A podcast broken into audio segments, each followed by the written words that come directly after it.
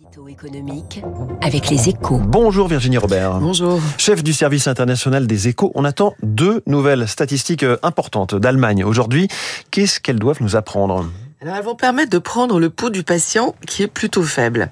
La révision du PIB du deuxième trimestre va permettre de savoir si l'Allemagne est en récession ou pas. Elle y a échappé de justesse à la première lecture avec un bon gros zéro de croissance et pas de contraction de l'activité. Et c'est pourtant ce que lui prédit le FMI. De toutes les économies du G7, seule l'Allemagne devrait être en récession cette année. Et on va voir si l'augure se confirme. L'autre stat est celle du moral des entrepreneurs. Et là, il ne devrait pas être bien haut. Ça fait trois mois consécutifs qu'il diminue. Et il n'y a pas de raison que le mois d'août ait été plus souriant. Les Allemands sont fatigués de voir leur coalition paralysée. Les disputes sur la fiscalité n'en finissent plus. Et l'environnement général est plus difficile. La guerre en Ukraine se prolonge. Son grand client, la Chine, n'arrive pas à rebondir. L'argent est plus cher, les investissements aussi. C'est également vrai pour la France, puisque le ministre des Finances, Bruno Le Maire, a laissé entendre jeudi qu'il pourrait abaisser les prévisions de croissance pour cette année.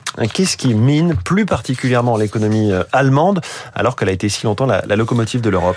Bah Justement, c'est une économie qui marche encore au charbon et qui va avoir toutes les peines du monde à se verdir, mmh. même en investissement, en investissant, comme c'est prévu, des sommes folles.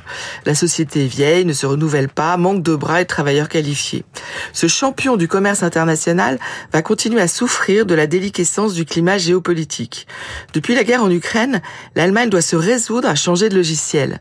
Il se résumait depuis des années à fabriquer avec une, une énergie bon marché, le gaz russe, et à vendre à la Chine en pleine expansion. Le gaz n'est plus là et la Chine est passée au frein moteur. Les Allemands sont terrifiés par la crainte du déclassement ils ont surtout très peur d'un renouveau industriel américain qui se ferait à leurs dépens.